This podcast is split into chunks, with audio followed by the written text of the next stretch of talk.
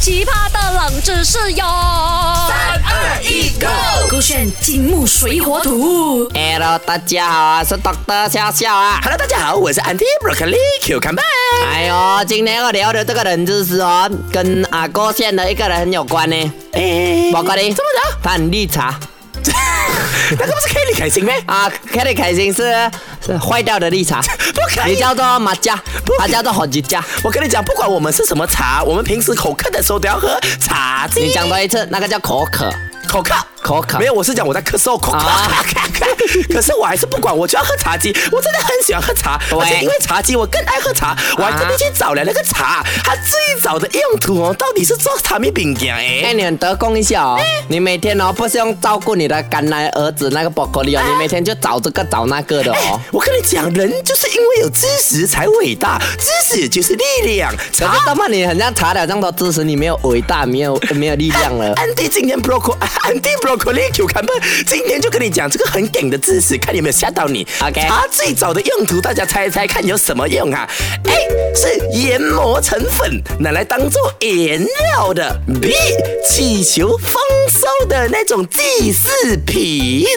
；C 是有解毒作用的。如果你硬硬要我在 A、B、C 来选的话呢，我觉得是 A 啦。那个茶它磨磨磨变成那个粉了过后啊，它当做饮料嘛，它要染去。你看挪茶有分那个，我每天去外面喝茶，它讲什么香变啊，浅一点的黄色。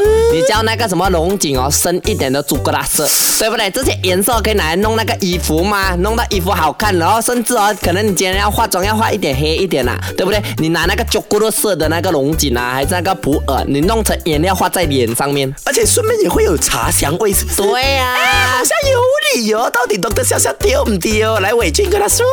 正确的答案呢，就是 C 解毒作用。 哎厉害了！哎，你掌握我的逻辑那了我耶掌握你的那个 feel 了怎的。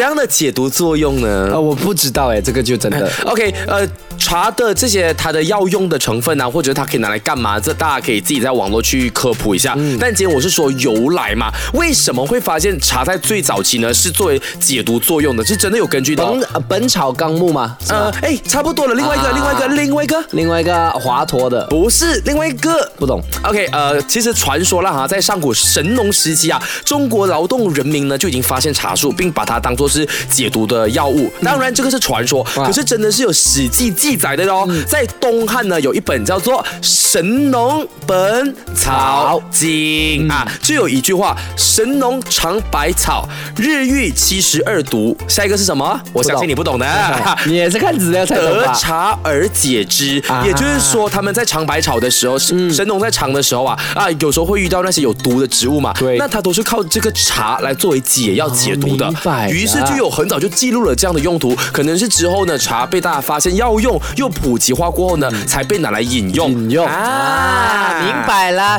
原来最早期的呃作用呢，是主要让那一个所谓的医师，嗯，去尝更多的草，让他发现更多的草，哪一些草是有对毒没有毒，然后记载下来，对然后又要解掉呃自身的那个毒，就要用草这样子的概是念啦。的，那时候 OK 茶呢就好像是它的万能解毒作用这样的。明白啦啊啊、那这个真的是很好，很真的好，很棒的冷知识啊！我真的以为茶就是拿来当做祭祀品啊，或者饮料这样子的哎啦。呀，多喝一点，多喝一点茶几啦，变聪明。哎那也是哎啊，多一点茶几也可以变笑话。